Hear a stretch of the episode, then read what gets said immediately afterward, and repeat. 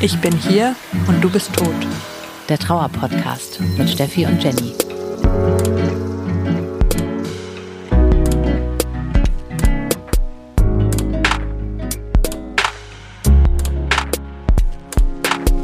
Herzlich willkommen im Club, in dem ihr niemals sein wolltet. Wir sind Steffi und Jenny und wir sprechen hier mit euch über Trauer. Dieser Podcast richtet sich an alle, die jemanden verloren haben, egal ob das wie bei uns beiden der Partner ist oder ein Elternteil, Geschwister, Kinder, bester Freund. Ihr seid hier auf jeden Fall richtig. Genauso, wenn ihr nicht direkt betroffen seid, sondern ihr vielleicht jemanden kennt, ihr befreundet seid mit jemandem, der jemanden verloren hat, dann ist es auch super, dass ihr zuhört, weil ihr vielleicht einfach ein bisschen mehr Einblicke bekommen wollt, wie andere Leute mit Trauer umgehen und wie ihr vielleicht eure Angehörigen oder Freunde unterstützen könnt. Sie war die erste Person, der ich von dieser Idee zu diesem Podcast hier erzählt habe.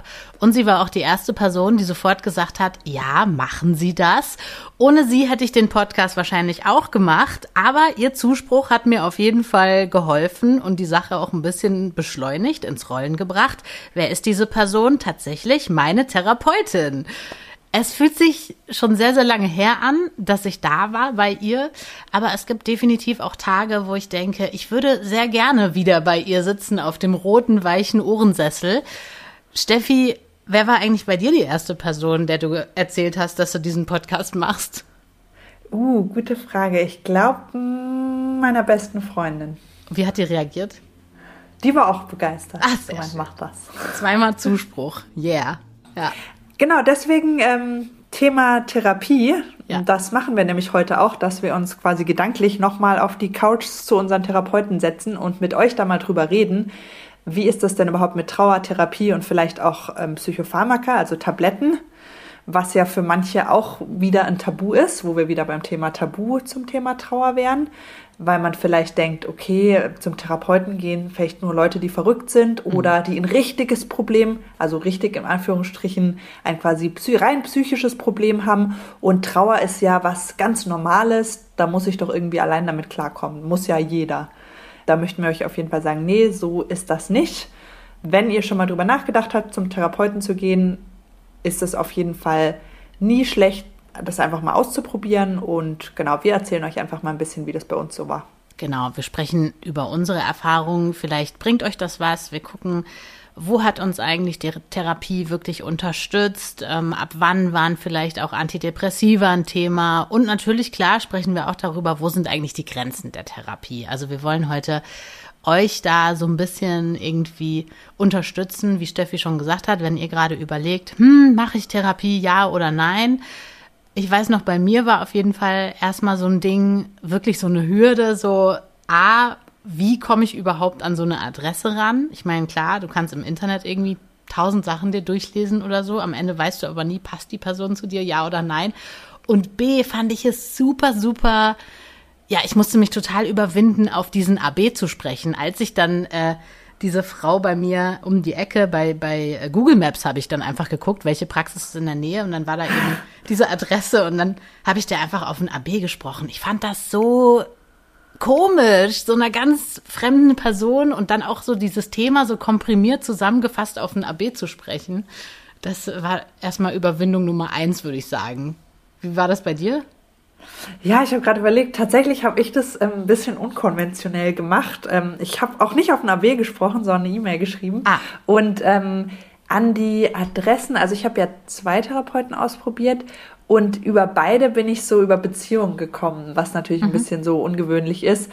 Ja, weil ich ja aus dem medizinischen Bereich komme und da kennt man eben Leute und ich weiß, eh, mir ging das auch so, dass ich überhaupt nicht wusste, wo fängt man denn an. So, ich würde gern zu einem Therapeuten gehen. Was mache ich denn jetzt? Ja. Also lasse ich mir einen empfehlen und deswegen, ich habe es tatsächlich so gemacht, dass ich dann quasi Leute gefragt habe, die ich gut kannte, wo ich wusste, die kennen sich in dem Bereich aus. Ähm, ja, wo die denn hingehen würden. Ja. Ja, so kam das, dass mein ganz toller Therapeut, der war aber auch ultra weit weg, also ich musste da über eine Stunde mit dem Auto hinfahren, Ah, ja. was ich mal überlegt, das habe ich quasi ein Jahr lang gemacht. Nicht jede Woche, aber schon relativ oft, aber weil ich halt einfach dachte, okay, jemand, den ich schon mag und kenne, findet den gut, dann äh, probiere ich das mal. Ja. Und ich bin auch super dankbar, dass ich das gemacht habe. Der war wirklich ein Traum. Also von wegen hier auf ein AB sprechen und dann drei Monate Wartezeit. Bei mir war das tatsächlich so, ich weiß, ich habe dem an einem Sonntag eine E-Mail geschrieben. Mhm. Weil ich einfach mich nicht getraut habe anzurufen. Was du beschrieben hast, ich konnte mir nicht vorstellen, unsere Geschichte auf ein AB zu sprechen. Ja, und ich, einfach hatte Schiss, dass jemand dran geht. Also du weißt ja, erstmal gar nicht, dass dann Ja gut, AB das ist noch schlimmer. Genau, nee, das ich stimmt. dachte, Jemand ich ruf drangehen, an ja. und dann geht die da dran und dann so äh, äh, äh, und dann war es so Äh, das, okay. ja. Da, dann habe ich erstmal gemerkt, oh Gott, es ist jetzt ein AB. Äh, ich hätte also jetzt, wo du sagst E-Mail schreiben, ähm, also wenn das so easy geht, wieso habe ich denn keine E-Mail geschrieben? Ich weiß gar nicht, ob das immer geht, aber da auf jeden Fall, der hatte eine E-Mail-Adresse und da war ich auch mega beeindruckt, was natürlich auch super ungewöhnlich ist, wie mir es bei mir gelaufen ist. Ich habe dem eben an so einem Sonntag eine E-Mail geschrieben und der hat mir ein paar Stunden später geantwortet. Ach, krass, Und ich habe halt einfach so eine mega verzweifelte E-Mail geschrieben, wo ich unsere Geschichte so erzählt habe und gesagt habe, ich brauche irgendjemanden, der mir hilft. Mhm. Ja. Und er hat einfach ein paar Stunden später zurückgeschrieben, Komm, vorbei. okay, ähm, kannst du morgen vorbeikommen. Ach, Hammer. Ja, Ja. das war natürlich äh, super, ja. Ja, bei mir ging das dann auch recht schnell, als ich, äh, also ich habe auf ein AB gesprochen, dann ähm, hat die zurückgerufen. Das war dann auch voll komisch, weil dann war so, oh Gott, jetzt ruft die zurück. Also ganz ehrlich, Muss ich mit der reden? Ja, mit der wirklich. Ja, aber du, du kennst dich ja gar nicht. Also Absolut, Ohne ja. Witz, jeder, der an diesem Punkt denkt, das mache ich nicht. Ich kann es verstehen, aber bitte hört an dieser Stelle nicht auf, überwindet euch weiter, weil es hat sich echt gelohnt. Also so viel kann ich schon mal sagen. Ähm, aber ja, das war erstmal halt komisch natürlich, da so in Auf jeden Kontakt Fall, jemandem Wildfremden die Geschichte zu erzählen und mit überhaupt mit jemandem Wildfremden über Ja. Gefühle zu reden. Und so komprimiert Und vielleicht muss man ja auch. auch genau noch ein paar Therapeuten ausprobieren. Haben ja nicht alle so Ja. viel Glück wie wir, dass du es bei dir es bei der ersten geklappt hat und bei mir immerhin beim zweiten. Mhm. Es ist ja manchmal auch so, dass man irgendwo hingeht und denkt, um Gottes Willen, das kann ich mir überhaupt nicht vorstellen. Deswegen, ich finde, da ist es auch super wichtig, das dann gleich sich selber einzugestehen und zu sagen, nee, da kann ich nicht wieder hin. Ich weiß, der schreckliche Therapeut, bei dem ich mal war, wovon ich ja auch schon im Podcast erzählt habe, da ging mir es so, der hat am Schluss dann auch so einen neuen Termin mit mir ausgemacht. Und ich habe es einfach nicht hinbekommen zu sagen, ich komme nicht mehr, sondern ich habe dann brav mir den Termin aufgeschrieben und bin da zur Tür raus und dachte, ich kann da nicht mehr hingehen. Das war's. Und, Danke, ciao. und ich habe ich hab ihm tatsächlich dann einen Brief geschrieben, wo ich den Termin abgesagt habe, weil ich einfach, weiß nicht, ich habe das nicht hinbekommen. Und Ja. deswegen genau muss ich auch äh, allen sagen, wenn ihr ein schlechtes Gefühl habt, dann macht das nicht, dann ist das einfach Mist, dann sucht weiter. Irgendwo da draußen ist ein Therapeut, der zu euch passt. Definitiv. Ich wollte nur quasi sagen, dass es wahrscheinlich erstmal diese kleine Hürde der Überwindung ist, also egal, ob jetzt das mit dem Therapeuten Sowieso. oder der Therapeutin passt, ne? Ja. Da hilft ja nichts. Also selbst wenn jemand anderes dann da anruft und für einen da auf ein AB spricht, weiß ich nicht, ob das dann so viel bringt. Ähm, Außerdem, man muss ja dann trotzdem zu diesem ersten Termin hingehen und Ja. das ist ja die eh dann auch nochmal eine große Hürde, da Genau. sich zum ersten Mal hinzusetzen und Voll. mit jemandem Wildfremden zu reden. Das fand ich auch skurril. Ich weiß auch noch ganz genau, wie ich dann ähm, immer da saß in diesem Vorraum. Da waren halt Pflanzen, die habe ich mir angeguckt. Da war so ein Bücherregal. Da habe ich geguckt, was sie da so für Bücher stehen hat. Und dann wusste ich halt immer, dahinter war so ein Raum. Und da hat sie dann halt eben mit wem anders dann natürlich gesprochen. Und ja, dann hast du da halt so gewartet. Ich weiß nicht, diese Wartezeit. Manchmal hat die mich so beruhigt, weil ich dann wusste so, okay, gleich sprechen wir. Und das hat sich so, weiß ich nicht, das war so, ist so in meinen Körper so übergegangen, schon so eine leichte Ruhe irgendwie. Aber natürlich nicht am Anfang. Am Anfang war ich mega nervös, bin nur auf diesem Stuhl hin und her gerutscht, äh, hab geschwitzt und war so, oh Gott, was passiert hier jetzt? Definitiv. Und das war bei dir bestimmt auch so, oder ich glaube, das ist auch so ein Therapeutending. Da standen dann Taschentücher direkt neben Ja, dem Stuhl. total. Und ich weiß, dass ich reinkam das erste Mal und mir sofort die Taschentücher ins Auge gesprungen sind und ich dachte, okay, und jetzt erwartet er auch noch, dass ich gleich anfange zu weinen. Und für mich ist halt so vor Fremden weinen ein total großes Thema. Ich habe zu Hause geheult wie ein Schlosshund Ja. und vor Fremden habe ich eigentlich nie geweint. Und wo ich so dachte, okay, so denkt der Therapeut jetzt, ich bin total äh, verstockt und ich äh, öffne mich null, weil ich das hier nicht hinkriege zu weinen. So als so bescheuert, ne? als ob das quasi auch so ein To-Do wäre. Okay, wir müssen das jetzt hinbekommen, hier zu weinen. Die ersten Sitzungen, also klar, ich habe der dann am Anfang habe ich der so ganz äh, nüchtern dann erzählt einfach, also was heißt nüchtern, aber einfach nur so die Fakten runtergerattert, was ist eigentlich passiert. da war auch erstmal nicht so viel mit Weinen und Emotionen und so. Das kam ehrlich gesagt alles erst später. Also erstmal, glaube ich, muss man ja auch eine Vertrauensbasis ähm, bekommen und sich auch aufeinander einlassen und auch erstmal rausfinden, was für eine Person sitzt mir ja auch gegenüber. Gab es für dich da so einen Moment, wo du gedacht hast, okay, ja, das war doch schon die richtige Entscheidung? Also so ja. irgendwas, was sie gesagt hat oder kannst Voll. du dich da noch dran erinnern? Total. Also was mir von Anfang an absolut geholfen hat, war, dass sie immer, wenn ich was erzählt habe, dann hat sie darauf sowas gesagt wie, ja, aber wie sollte das denn auch anders sein? Oder ja, das hm. ist doch total verständlich. Oder das ist absolut normal oder so. Also sie hat mir diese ganz vielen Fragen, die ich hatte, oder wenn ich ihr Geschichten erzählt habe und darauf irgendwie emotional reagiert habe, weil da ist ja einfach so viel, dann hat sie mir halt immer diese Sorge genommen, dass ich halt irgendwie jetzt komisch trauere oder so. Oder dass ich halt ähm, vielleicht überreagiere oder was weiß ich was. Sie hat dann halt immer das so, das hat mir echt so geholfen. So dieses, ja, wie sollte es denn auch anders sein? Das ist wirklich, das hat sich in mein Hirn eingebrannt und das sage ich mir jetzt auch ganz oft selber. Mein Freund ist gestorben. Wie sollte es denn jetzt auch anders sein? Ja, das ist schön. Ja, das hat bei mir definitiv auch eine große Rolle gespielt. Genau, das der Therapeut auch einem das Gefühl gegeben hat, genau, dass so dieses, wovor man quasi selber Angst hat, was man sich selber sagt, okay, das, äh, ich mache das hier alles falsch, das genau, der dir widerspiegelt, so, nee, das ist alles ganz normal. Mhm. Und ich weiß, ich, was bei mir auch noch so dieses erste war, wo ich dachte, okay, das war zumindest nicht absolute Zeitverschwendung, dass ich hier sitze, war so, ich weiß gar nicht mehr, in welcher Situation er das gesagt hat, aber ich hatte irgendwie auch so total Angst, so, okay, mein Freund ist gestorben und jetzt ist irgendwie alles weg. Also was, was ist denn jetzt da noch da? Und dass der irgendwie ganz am Anfang mal zu mir gesagt hat, weil ich dann quasi immer so quasi mich gerechtfertigt habe und gesagt habe, ja, also ich weiß gar nicht, wie ich irgendwie das ohne ihn machen soll, weil er ist mein Ein und Alles und so. Und mhm. wo er irgendwie zu mir gesagt hat, ja, ähm, die Liebe bleibt. Mhm. Und ich weiß gar nicht, warum ich das irgendwie da so besonders fand, aber das war echt so, ja, so, das war so schön, dass das einem jemand mal sagt, so, okay, es ja. ist vielleicht alles weg, aber das Einzige, was noch da ist, ist die Liebe. Mhm. Ja, jetzt, wo du das sagst, fällt mir auch wieder ein, dass zum Beispiel meine Therapeutin mir auch die Angst genommen hat. Ich, da hattest du ja mal gesagt, äh, auch in einer Podcast-Folge, wo ich gesagt habe, eine meiner größten Ängste am Anfang war, dass ich alles vergesse, wie er riecht, wie er aussieht, wie, was er gesagt hat und so weiter. Und wo du auch gesagt hast, dass diese Angst eigentlich jede trauernde Person hat, da hat sie mir auch die Angst genommen und gesagt, niemand kannte ihn besser als sie, die Bewegung, die Art und Weise und so weiter. Natürlich werden sie das nicht vergessen. Das hat mich zwar nicht komplett beruhigt, aber äh, ich fand es auf jeden Fall gut, dass sie, also ja, sie hat mir dann schon auch versucht, in solchen Momenten die Angst zu nehmen. Was fandest du denn so im Allgemeinen hilfreich an Therapie? Also wenn jetzt zum Beispiel jemand überlegt, soll ich Therapie machen, ja oder nein?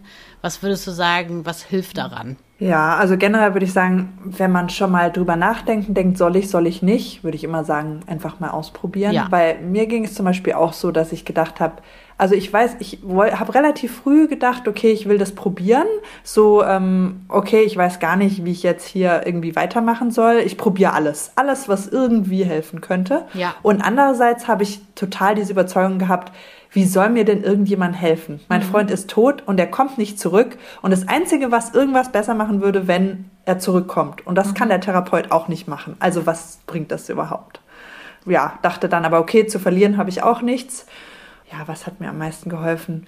Ja, dieses, dass man mal jemanden Unabhängigen hat, mit dem man drüber sprechen ja. kann. Also jemanden, wo man nicht genau überlegen muss, kann ich das jetzt sagen? Mhm. Also weißt du, was ich meine? Also Total. mir ging es so, dass gerade so mit meiner Familie, da hatten wir es ja auch schon, konnte ich schlecht drüber reden. Mhm. Weil ich irgendwie, ja, dann halt auch wusste, dass es denen ja auch einmal wehtut, dass er gestorben ist und auch, dass es natürlich ihnen wehtut, dass es mir wehtut. Ja. Und dann quasi hatte ich immer das Gefühl, ich kann das auch nicht so offen zeigen, weil es quasi denen ja dann auch noch mehr wehtut. Und dass man einfach mal quasi jemanden hat, wo man so alles abladen kann. Also wo man alles sagen kann, woran man gerade denkt, ohne Rücksicht zu nehmen. Ging mir genauso, würde ich auch absolut so unterschreiben. Ich habe das äh, hier verbucht unter dem Punkt, alles besprechen ohne Befindlichkeiten weil man ja bei Freunden oder bei äh, Familie vielleicht dann immer im Hinterkopf hat, ähm, auf das und das möchte ich jetzt achten oder so. Oder wie du sagst, ich will die nicht noch zusätzlich belasten oder sowas.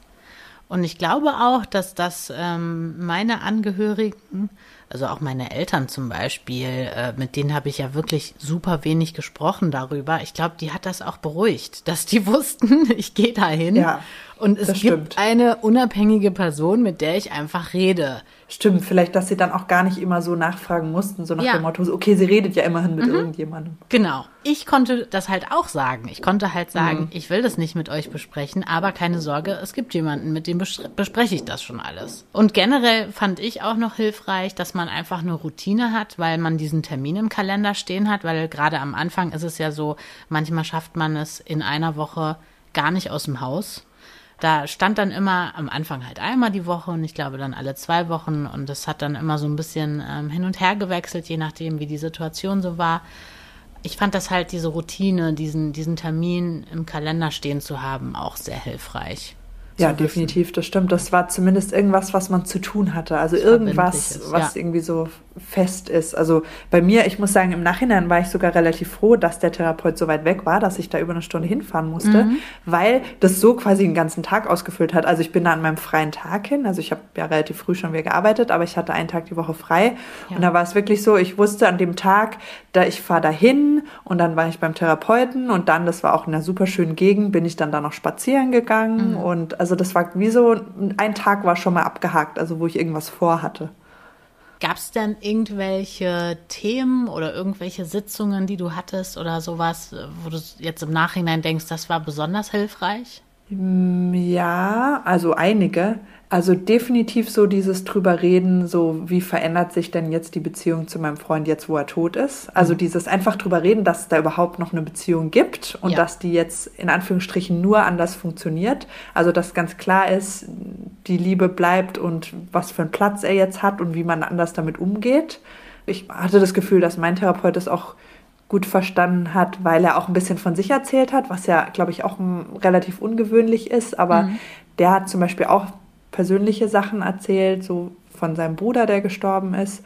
Also jetzt nicht im Detail oder so, aber einfach, dass man sich halt, da habe ich mich, glaube ich, noch mehr verstanden und aufgehoben gefühlt, so auch mit den Themen, so der weiß, wovon er redet, so was man ja auch kann, wenn man jetzt das nicht direkt persönlich Erfahrung hat. Aber irgendwie, das hat für mich schon auch nochmal besonders was bedeutet, da so mit, mit jemandem drüber zu reden, der auch persönliche Erfahrungen da gemacht hat.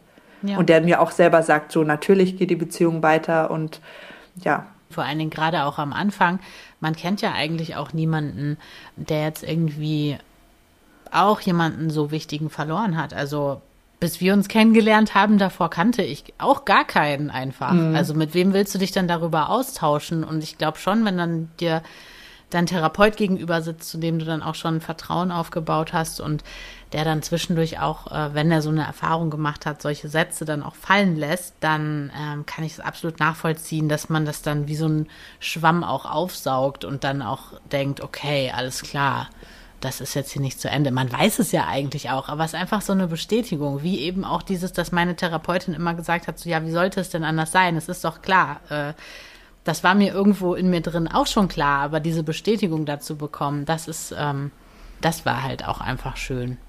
Was würdest du sagen, was war sonst für dich noch besonders hilfreich an Themen, die ihr besprochen habt?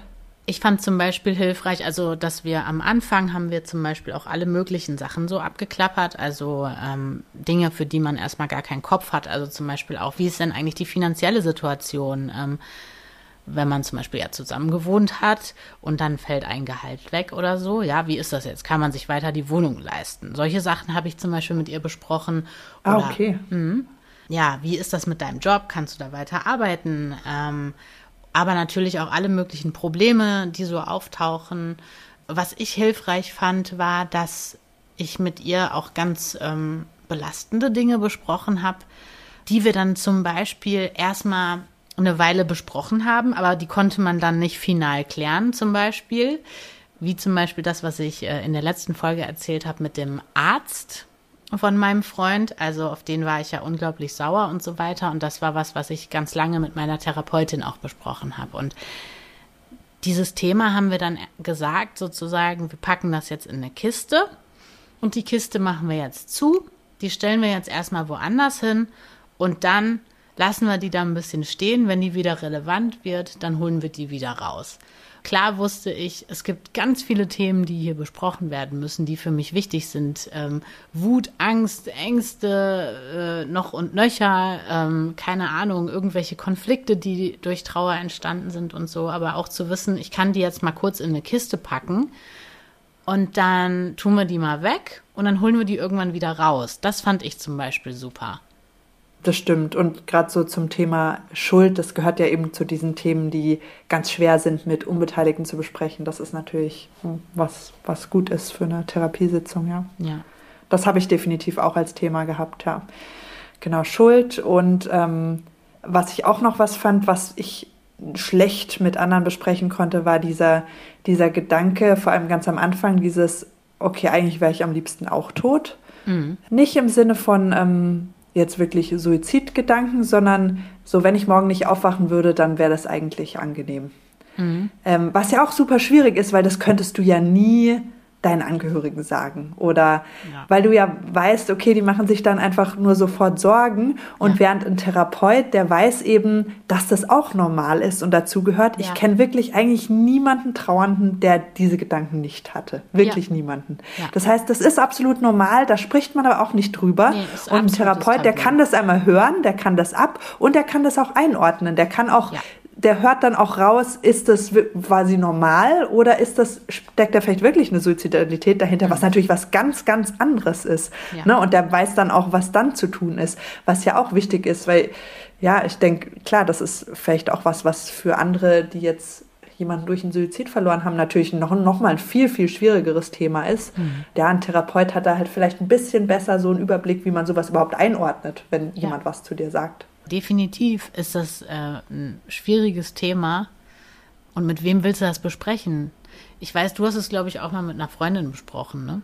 Ja, mit, ja. aber mit einer. Mit ja, einer. Mit einer sehr, sehr guten Freundin. Und da bin ich auch, muss ich sagen, sehr beeindruckt, dass die, wie gut die das gemacht hat, dass ich der sowas auch sagen konnte. Ja. Und die das quasi sich einfach angehört hat und die hat dann schon was dazu gesagt, aber halt so unglaublich verständnisvoll, wo ich denke, ich weiß gar nicht, ob ich das so gut hören könnte von jemandem, der mir viel bedeutet, wenn der das sagt. Das ist ja auch richtig hart, sowas zu hören. Gerade wenn du einen persönlichen Bezug hast. Also ja, muss ich sagen, das können wahrscheinlich nicht viele Leute. Es geht schon darum, dass man so den Sinn verloren hat in der Existenz so. Aber es geht ja auch um die Sehnsucht, dass man dann wieder zusammen sein möchte, zum Beispiel. Mhm aber ein Seitenarm, der vielleicht auch noch mal in eine andere Folge gehört. Ich habe auch gerade gedacht, das ist eigentlich auch noch mal ein, ein sehr großes Thema, ja. Ein Riesentabu, aber äh, ja, gehört auf jeden Fall hier auch mit in die Folge, weil äh, wir das eben mit unseren Therapeuten besprochen haben. Was ich auch spannend fand, war, wenn es einfach so bestimmte Denkanstöße gab oder ähm, so Erinnerungsstützen, sowas wie, also das klingt jetzt voll banal, so hat sie das jetzt auch nicht gemacht, aber sowas in der Art wie, ja, was fandst du denn früher gut? Was hast du denn früher so gemacht, was dir irgendwie gut getan hat oder so? Einfach so Sachen. Sie hat mir eigentlich oft Fragen gestellt und gar nicht irgendwie gesagt, testen Sie doch dies oder das mal oder so, sondern durch die Art und Weise, wie sie halt Fragen gestellt hat, hat sie in meinem Kopf einfach was angestoßen. Das waren eben oft Denkanstöße. Und so ähnlich hat sie es zum Beispiel auch beim Thema Hochsensibilität gemacht. Das fand ich auch ganz gut. Wo sie dann einfach zu mir gesagt hat, ähm, ob ich das schon mal gehört hätte, dass sie sich vorstellen könnte, dass ich das halt eben bin. Dann haben wir eigentlich gar nicht großartig viel weiter darüber gesprochen, sondern sie hat mir das einfach so mitgegeben und ich habe mich dann mit dem Thema mehr auseinandergesetzt und äh, für mich äh, dann gedacht, ja, da kann was dran sein. Sehr spannend, ja, das, ich habe das vorher noch nie gehört, also dieses, was hast du gesagt, HSP, dass das wirklich so ein Begriff ist. Ja, also hochsensibel, das ist ähm, wissenschaftlich ist das noch nicht ganz fundiert alles. Ähm, also da gibt es sozusagen erst so Grundforschungssachen zu, aber die Idee ist im Prinzip, dass du sehr reizempfindlich bist. Also du hast nicht so einen Schutz, die Reize kommen von außen, egal ob es jetzt ähm, visuell ist oder Audio oder irgendwas. Also alle Reize, die es halt gibt, die prasseln auf dich ein und du hast keinen Schutz und alles landet in dir drin. Bei mir äußert sich das so, das war auch oft so mit meinem Freund, dann saßen wir irgendwo im Restaurant und dann, ich kann dann nicht ausblenden, was die anderen Leute reden, die neben uns am Tisch sitzen. Also ich, es geht hm. einfach nicht. Ich kann mich nicht konzentrieren, weil alle Reize kommen rein. Dann habe ich auch oft zu ihm gesagt, können wir uns bitte umsetzen oder so. Oder auch mit hm. Gerüchen. Ich bin super, super sensibel, was Gerüche angeht. Ich bin eigentlich sensibel, was alle möglichen Reize angeht. Ja, wenn man hochsensibel ist, führt das halt dazu, dass man eben sehr sensitiv ist und sehr empfindsam und so. Und auf der anderen Seite aber oft auch mal eine Pause braucht durch diese Reizüberflutung, die dann da ist. Und dass sie dann so zu mir gesagt hat, dass sie sich das vorstellen könnte, das hat mich dann auch noch mal darin einfach so bestärkt, dass ich halt irgendwie selber auch so das Gefühl hatte, manchmal brauche ich eben diesen Rückzug, um meine äh, Energiereserven äh, wieder aufzuladen oder so. Ja. Quasi, dass man sich selber einfach vielleicht ein bisschen besser versteht. Ja, genau, genau. Mhm. Ich bin ja so auch dann so, äh, wissenschaftlich fundiert ist das aber nicht, ne? Das war so mein, das Erste, was ich zu ihr gesagt habe. Aber ähm, dann habe ich mich halt mehr und mehr damit beschäftigt und ja, kann der Sache was abgewinnen auf jeden Fall. Worüber ich auch viel geredet habe oder woran wir viel gearbeitet haben, war an dem Thema so PTSD, also posttraumatische Belastungsstörung oder posttraumatische Belastungsreaktion. Mhm. Ähm, ne, je nachdem, wie lang das andauert, war für mich schon auch ein großes Thema. Also, dass ich relativ lange einfach ständig so Flashbacks hatte zu dem Moment, wo er gestorben ist und das einfach mhm. wieder vor meinem inneren Auge abgelaufen ist und ich überhaupt nichts machen konnte. Ja. Minimale Trigger haben da schon ausgereicht. Also es war zum Beispiel, ja, mein Freund ist an einem Sonntag gestorben. Es war jeden Sonntag um die Zeit, um die er auch gestorben ist. Ja. Und ich musste gar nicht auf die Uhr gucken. Und ja. genau, also das sowieso. Das und dann so. aber gab es auch noch tausend andere Sachen, die einfach Trigger waren und die das quasi so angestoßen haben, dass das dann wieder abgelaufen ist und ich wirklich nichts machen konnte, außer auf dem Boden liegen. Mhm. Und das war schon, also auch überhaupt ganz schwierig damit umzugehen. Also ich hatte dann schon immer richtig Angst davor, dass das passiert, weil es natürlich richtig grausam ist, den schlimmsten Moment deines Lebens immer und immer und immer wieder zu erleben. Und ich glaube, das kennen ja ganz viele, die jemanden verloren haben, auch auf eine traumatische Art. Ja, und das ist, war schon was, was mir, glaube ich, geholfen hat, darüber zu reden und auch immer drauf zu gucken, was kann man machen in der Situation, was kann man generell vorher machen, wie kann man damit besser umgehen. Und das ist tatsächlich auch was, was dann besser geworden ist mit der Zeit. Und weißt du dann noch, was ähm, die Person gesagt hat? Also wenn jetzt zum Beispiel jemand zuhört und sich denkt, ah, was war das denn für ein Tipp? Kann man, ist das so ein universeller Tipp gewesen oder? Leider nein. Leider nein.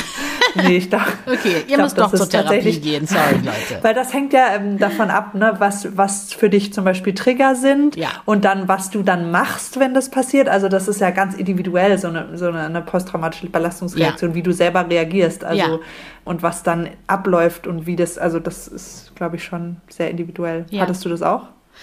Mm, ja, ich hatte oft zum Beispiel auch nachts oder ja, einfach so immer wieder Bilder im Kopf. Die sind halt einfach aus dem Nichts immer wieder aufgeploppt in meinem Kopf.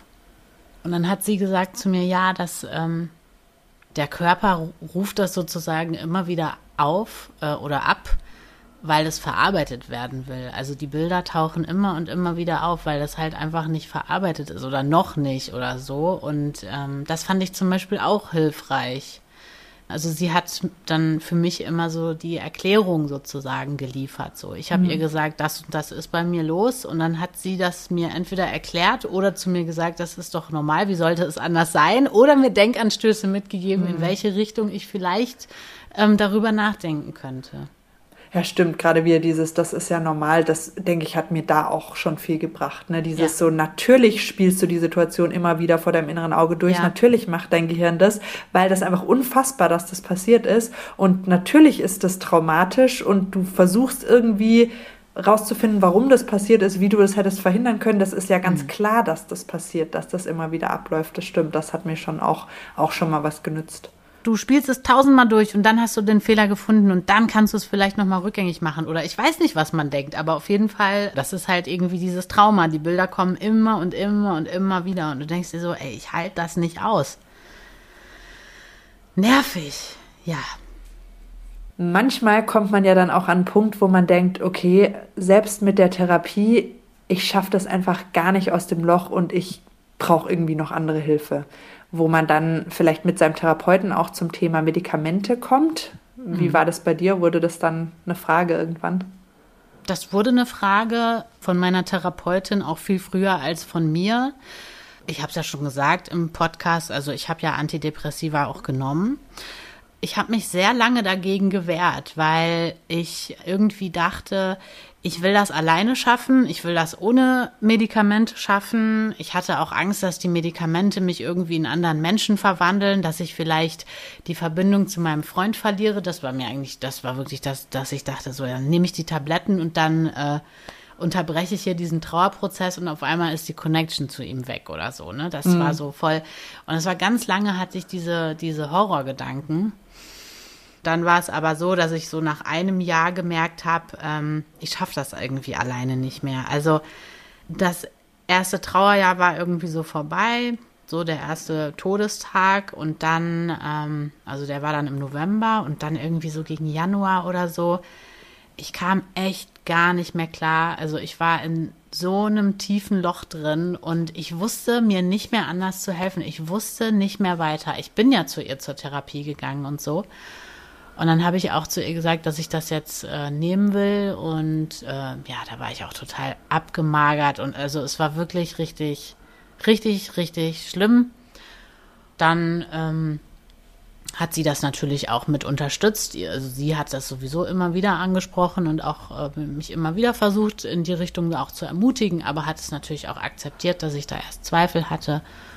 Und ja, dann habe ich die so nach einem Jahr genommen, auch so für ungefähr ein Jahr, anderthalb, glaube ich. Und im Nachhinein betrachtet würde ich sagen, die haben mein Leben gerettet. Also so mhm. kann ich das einfach nur sagen. Ja, ich finde es auch voll super, dass du es gemacht hast, weil eben, wie, wie, du sagst, man hat ja so dummerweise dieses Gefühl, so ich muss das irgendwie alleine schaffen und dieses sich einzugestehen, ne, ich brauche einfach noch mehr Hilfe, ich schaffe das einfach nicht alleine. Das ja. ist ja super schwierig. Also tatsächlich für mich war das nicht so ein Thema, weil ich glaube ich auch so diese Ablehnung dagegen mhm. hatte, mhm. so wie du und ich bin da nicht so drüber weggekommen, wobei es ja ist auch ja für jeden anders, ne, an welchem Punkt man dann irgendwie steht, aber ich, ich weiß, dass ich auch ganz am Anfang diesen Gedanken hatte, ich weiß, ich stand im Krankenhaus und als die mir gesagt haben, dass mein Freund eben tot ist, da kam gleich als erstes auch, wollen Sie ein Beruhigungsmittel? Ach echt? Und ich hätte einfach kotzen können. Ja, ich, ich, war das bei dir gar kein Thema? Nee. Ich, ich weiß auf jeden Fall, wo ich in dem Moment einfach dachte, so eine Scheiße, also was soll denn das? So, Ach, ja, und dann wirkt es eine halbe Stunde und nach einer halben Stunde ist mein Freund immer noch tot. Vielen Dank auch. Ach, also so, wir müssen das, das, das jetzt schnell irgendwie komisch. dämpfen. Und ich weiß schon, dass das nett hm. gemeint war, ne? Aber ja, wo ich irgendwie dachte, so, was soll denn das helfen? Und ich glaube, so wäre es bei mir auch so mit Antidepressiva gewesen, hm. dass ich irgendwie so dachte, das hilft ja auch eh nichts, ähm, was natürlich bescheuert ist, ne? weil ich natürlich auch weiß, ähm, dass natürlich das auch wirksame Medikamente sind und ich ne, ich habe ja damit auch viel zu tun, ja. aber dass man bei sich selber da trotzdem irgendwie so stur ist, auch wenn man sich eigentlich gut damit auskennt und auch weiß, wie gut sowas sein kann, die Mediziner ist das wirklich schwierig. Ja. aber tatsächlich. Bei mir hat es irgendwann Klick gemacht, weil ich mir dachte, ganz ehrlich, wenn ich zum Beispiel, was weiß ich, was könnte man jetzt für eine Krankheit haben? Man hat irgendwie äh, sich den Arm gebrochen, dann brauchst du einen Gips. So, und muss irgendwie abwarten. Also für jede, für jede Krankheit, das, darauf will ich eigentlich hinaus, gibt's halt ein Medikament, ja. Und wenn du halt irgendwie, keine Ahnung, in diesem Fall psychisch, du kommst einfach nicht mehr klar, warum solltest du das dann nicht nehmen? Ne? Also irgendwann Natürlich, ich, und ja, ja psychische halt Krankheiten halt sind ja genauso Krankheiten wie andere auch. Ja. Ne? Ob du jetzt Diabetes hast oder eine schwere Depression oder ne, eine Schizophrenie. Also psychische Erkrankungen sind ja genauso Erkrankungen ja. wie körperliche auch, aber die werden halt oft nicht so mm, behandelt von genau. Laien, sag ich mal. Und klar, Trauer ist jetzt keine Krankheit, aber das Ding war, dass ich mich einfach so sehr in dieses tiefe Loch sozusagen reinmanövriert habe, dass ich alleine es nicht mehr rausgeschafft habe. Jetzt fragen sich wahrscheinlich viele so, okay, und wie war das und so, warst du jetzt voll drauf? Und ehrlich gesagt, am Anfang schon. Ich weiß noch genau, dass es eigentlich ähm, hieß es halt so, ja, die Wirkung setzt, glaube ich, nach einer Woche oder mehreren Wochen, ich weiß es gar nicht mehr genau, ein. Ja, zwei, drei meistens, ja. Zwei, drei Wochen, ne, sagt man so. Mhm. Ey, ich habe die genommen, ganz ehrlich, ey, mein Körper ist darauf echt krass angesprungen. Also ich habe keine Erfahrung mit chemischen Drogen, aber so in der Art habe ich mir das dann vorgestellt. Ich habe jetzt auch gerade noch mal mit einem Freund gesprochen, der mich in der Zeit auch ähm, ziemlich viel getroffen hat und habe ihn gefragt, wie war ich denn so eigentlich drauf in der Zeit und er hat gemeint, mega, mega gut. Du warst einfach immer richtig gut drauf. Und das wollte ich natürlich auch erst eigentlich gar nicht, ne, als ich quasi überlegt habe, so quasi, hey, Antidepressiva, ich will jetzt nicht gut drauf sein oder sowas. Aber am Anfang war das dann schon so. Ich habe die dann genommen und ich war dann echt so ein bisschen over the, over the top mäßig. Und irgendwann hat sich das dann so eingependelt. Was meine Sorge war, so dieses, wie ist mein ganzes Wesen dann verändert? Nein. Also das war eigentlich im Prinzip, würde ich das so beschreiben, die, äh, die guten Seiten oder die, die, die positiven Seiten waren halt so ein bisschen gepusht und diese düsteren, traurigen Sachen und so, die waren halt ein bisschen abgemildert. Und hast du dann einfach von alleine wieder aufgehört oder das hat man wahrscheinlich dann auch besprochen, oder? So ist das ja in der Regel. Mm, genau, das haben wir dann besprochen. Ähm, man muss das dann so langsam ausschleichen lassen, aber der Impuls kam von mir. Also irgendwann hatte ich so das Gefühl und habe dann gemeint, ja, also ich würde jetzt gerne eigentlich wieder absetzen. Und das war dann, glaube ich, so nach äh, anderthalb Jahren. Man soll das auch nicht zu früh absetzen, weil das sonst eigentlich gar keinen Effekt hat. Also man soll das dann schon eine Weile auch nehmen. Vielleicht noch zur Erklärung, wer jetzt so gar keine Ahnung von Antidepressiva hat. Ähm, meine ähm, Psychologin hat mir das nämlich sehr gut erklärt. Wahrscheinlich ist es jetzt auch ein bisschen ähm, dilettantisch und kurz. Die Medizinerin an der anderen Seite des Mikrofons wird sich wahrscheinlich denken, okay, das ist ein bisschen dilettantisch erklärt, aber ich mache es trotzdem. Und zwar hat sie mir das so erklärt, dass wenn man quasi über einen langen Zeitraum, ich sage jetzt mal schlecht drauf ist, ja, durch die Trauer halt quasi immer in dieses düstere Loch fällt, dass, ähm, also du schüttest quasi Serotonin aus, Glückshormone und Happy und so weiter und die fallen dann in dieses tiefe Loch sozusagen rein. So, die docken nicht da an, wo die vorher angedockt haben, oder die docken da an, aber es bleibt nicht so lange.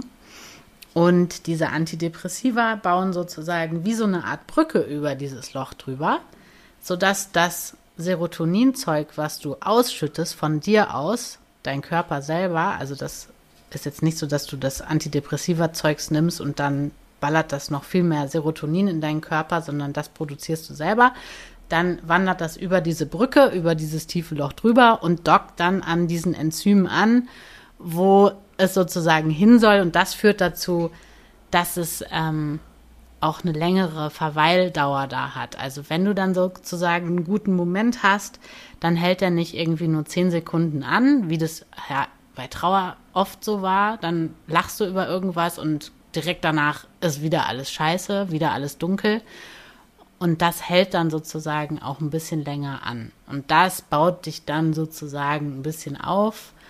Und je länger du das nimmst, desto kleiner wird dieses, dieses Loch sozusagen, wo die Brücke drüber gebaut ist. Steffi, was sagst du zu meiner Erklärung? Ich finde, das klingt super. Jetzt wollte ich gerade sagen, vor deinem letzten Satz wollte ich sagen, dass die Beschreibung passt doch auch auf Trauer ganz gut, außer dass das Loch kleiner wird. Weil ich hätte auch gesagt, ich fand das super, die Beschreibung. Gut. Ähm, weil ich dachte, das ist ja auch so mit Trauer, ne? Da ist dieses riesige Loch ja. und das wird mit der Zeit nicht kleiner und das geht nicht weg. Das mhm. Loch ist immer da. Aber mit der Zeit baust du vielleicht so Brücken drüber und dann kannst du auch mal auf der Brücke eine Weile stehen und oh nicht oh immer Gott. nur in diesem Loch liegen. Das ist Fand echt ich super schön, schön, das Bild. Ja. Gut, dann streichen wir den letzten Satz und nehmen das als universelles Bild.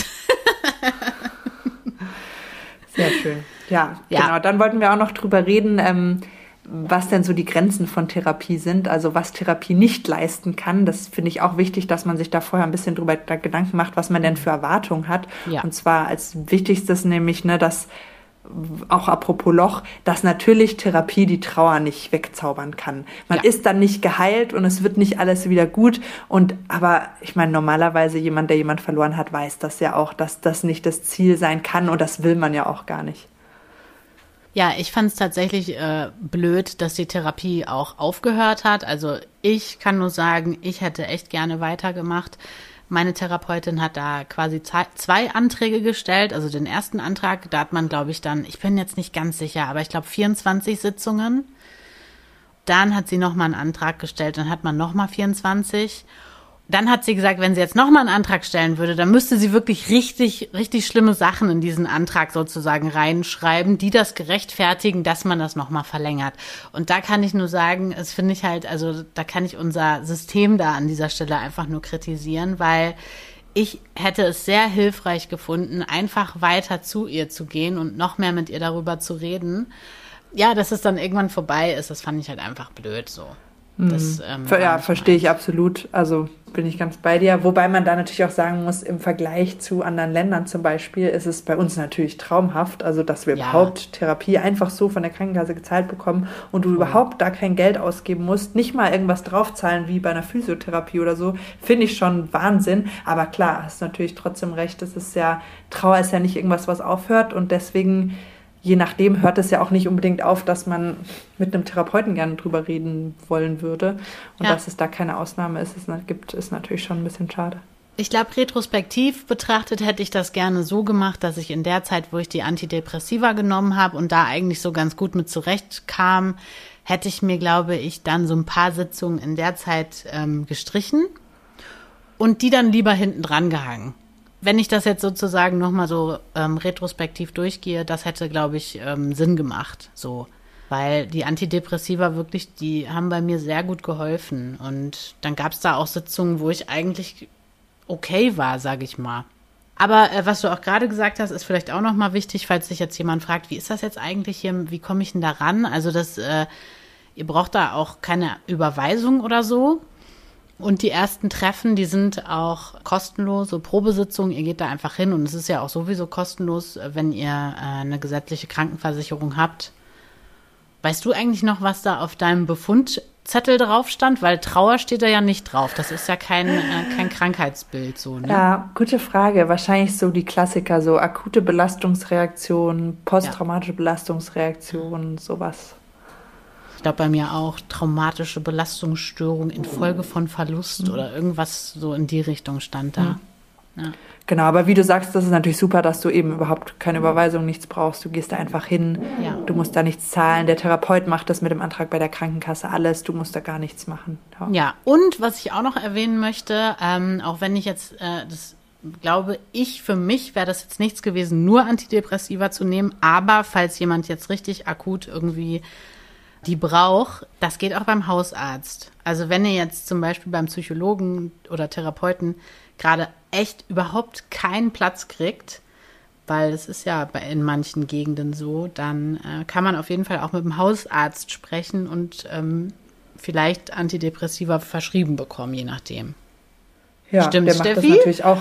Ja, der macht das natürlich auch ganz gerne mit einem Psychotherapeuten zusammen, ja, ähm, weil natürlich Sinn. nur Tabletten nehmen ist ja nicht so sinnvoll. Also ja. deswegen ist, aber klar, auf jeden Fall kann der es auch verschreiben. Also man muss zum Beispiel nicht extra zu einem Psychiater gehen, was mhm. viele Leute ja vielleicht auch nicht unbedingt wollen. Also ja. ja, wenn man sich das sparen möchte, kann man die sich auf jeden Fall auch woanders verschreiben lassen, ja. Dann haben wir uns noch kurz äh, überlegt, was kann man eigentlich sonst noch machen. Also ich weiß, dass es zum Beispiel auch äh, Reha gibt, äh, Trauerreha, sowas in der Art. Ähm, das müsste man aber ein bisschen aufwendiger beantragen. Ähm, das muss dann irgendwie von der Rentenversicherung genehmigt werden. Kann sein, dass es erstmal abgelehnt wird, Widerspruch und so. So ist es leider häufiger und das kann man aber auch gut dann mit seinem ähm, Arzt oder Therapeuten zusammen machen und da dann auch irgendwie was gemeinsam verfassen. Also Genau, also das muss man definitiv nicht alleine machen, sondern eigentlich den Großteil des Antrags füllt man, füllt entweder der Arzt aus oder zusammen mit dem Arzt. Genau, mhm. und das kann auch entweder ein Psychiater machen, aber genauso gut auch der Hausarzt. Ich kenne auch ähm, Leute, die so eine Trauerreha gemacht haben, dann über fünf Wochen. Das ist halt dann intensiver. Ne? Da ist man halt nicht nur, wenn man jetzt sagt, okay, einmal die Woche, ich habe das Gefühl, das reicht überhaupt nicht. Da mhm. ist man halt wirklich dann mal weg von zu Hause, weg aus dem Umfeld und wirklich mal einige Wochen und hat vielleicht halt auch Leute um sich, die eben auch so eine Erfahrung gemacht haben. Das ist ja. natürlich auch was Besonderes.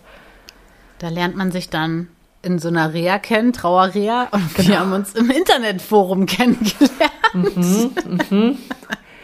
So, ja, es ist ja normal heutzutage, ne? Entweder bei der Dating-App oder bei der oder im Trauerforum. Genau. Sehr schön, genau, Stimmt. genau, da kann man Leute kennenlernen. Ähm, genau, dazu vielleicht auch was, ähm, apropos genau Reha, was man auch noch machen kann, ist sowas wie eine Gruppentherapie, wo man vielleicht auch Leute kennenlernt. Das gibt's ja auch ambulant oder eine Trauergruppe, ne, wo der Unterschied natürlich ist, eine Trauergruppe ist meistens nicht von einem Therapeuten angeleitet und eine Gruppentherapie ist von einem Therapeuten angeleitet. Ja. Was haben wir noch mal am Anfang gesagt, dass wir, wir sind gegenseitig und ähm, ich habe doch gesagt, du bist mein erstes Online-Date. ich fühle mich geehrt, du nicht, aber eins meiner ähm, schönsten. Unbedingt. Ich weiß noch, wie wir beim Italiener saßen und uns gegenseitig Bilder gezeigt haben von den Urnen unserer Freunde und dabei Alkohol getrunken Stimmt, haben. Das war eines unserer ersten Dates, ja. Der Abend war legendär und wir haben uns irgendwann umgeguckt und dachten so, hm, ob uns jemand zugehört hat. Und wir so, hey, guck mal, das war meine Urne. Ey, cool, guck mal, das war unsere Urne. Geil, okay, voll ähnlich und so. Es war wirklich ein skurriles Gespräch. Definitiv, ja, was die Leute wohl gedacht haben. Hätte man mal laut sagen können. So, falls noch jemand Ratschläge zu Urnen braucht. genau. Ich gerade die Urne aus. Hey, guck mal hier. Äh, äh, ja, also, naja. Ja, wir hatten definitiv keinen Kennenlernen-Smalltalk, ja. Nee, das stimmt, das stimmt. Auch eine Art Therapie, unsere, unsere Treffen. Und natürlich auch der Podcast, das muss man sagen. Das ist mhm. ja auch Trauerarbeit für uns. Und, ähm, Auf jeden Fall. Wir führen hier unsere eigene kleine Therapierunde einfach in der Öffentlichkeit mit euch weiter Sehr fort. Sehr gut, genau, die nicht die Krankenkasse zahlen muss. wenn ihr euch entschieden habt, eine Therapie zu machen oder wenn ihr gerade überlegt, ah, mache ich, mache ich nicht, ähm, wir sagen auf jeden Fall Go, macht mal, wenn ihr eh schon den Gedanken hattet und vielleicht haben wir ihn jetzt auch in euch gesät. Wir haben auf jeden Fall äh, mit euch heute mal so ein bisschen drüber geredet, wie das bei uns eigentlich so war und können euch nur ermutigen, auch wenn es nervig war, auf diesen AB zu sprechen, wie bei mir beispielsweise, macht es einfach. Trauer ist schon anstrengend genug und es spricht absolut nichts dagegen, sich in dieser Zeit Unterstützung zu holen. Definitiv, ja. Und wenn ihr gar nicht wisst, wo ihr anfangen sollt, könnt ihr genau wie Jenny einfach bei Google gucken oder wie ich, wenn ihr möchtet, Leute fragen, die ihr kennt, ob die euch jemand empfehlen können. Ja. Oder ihr guckt auch einfach auf so eine allgemeine Homepage www.psychotherapiesuche.de. Da könnt ihr einfach sagen, wo ihr wohnt, was ihr möchtet, also Mann, Frau, worum es gehen soll. Und da wird einem dann eine Liste an Therapeuten, die in Frage kommen, angezeigt, was super einfach ist. Die haben sogar auch so einen Kontaktbutton, also man kann denen auch eine Mail schreiben oder anrufen und dass sie einen unterstützen, was ich auch super finde, wenn man so gar nicht weiß, wo man anfangen soll. Und genau, ganz wichtig vielleicht auch nochmal, probiert ruhig ein paar Therapeuten aus. Wenn ihr beim ersten denkt, der ist es nicht, das muss passen. Man muss irgendwie das Gefühl haben, das gibt einem was und man versteht sich. Wenn man wirklich gleich so denkt, okay, pff, dann, dann bringt's auch nichts. Vielleicht sich überlegen, was einem wichtig ist in einem Therapeuten und so ein paar ähm, Probefragen sich überlegen. Mini-Bewerbungsgespräch. Im Prinzip bei Trauer reicht ja auch schon die Aussage, äh, mein Freund ist gestorben und wie darauf jemand reagiert, ist auch schon mal interessant. Genau, und den Link zu dieser Therapeutensuche, den packen wir euch auf jeden Fall noch in die Beschreibung zu dieser Folge. Und weil viele von euch uns öfter mal schreiben, hey, super Podcast, wie können wir euch eigentlich unterstützen? Also am besten geht das, wenn ihr uns eine Bewertung gebt, zum Beispiel bei Apple Podcast geht das. Ähm, gebt uns einfach eine Bewertung oder schreibt uns was. Das bringt den Podcast einfach nach vorne. Viele Leute finden den dadurch besser und damit helft ihr einfach dem Podcast immens. Also wenn ihr das macht, dann ähm, unterstützt ihr uns und da sagen wir schon mal Danke, danke, danke. Und jetzt erstmal bis zum nächsten Mal. Macht's gut. Jenny und Steffi.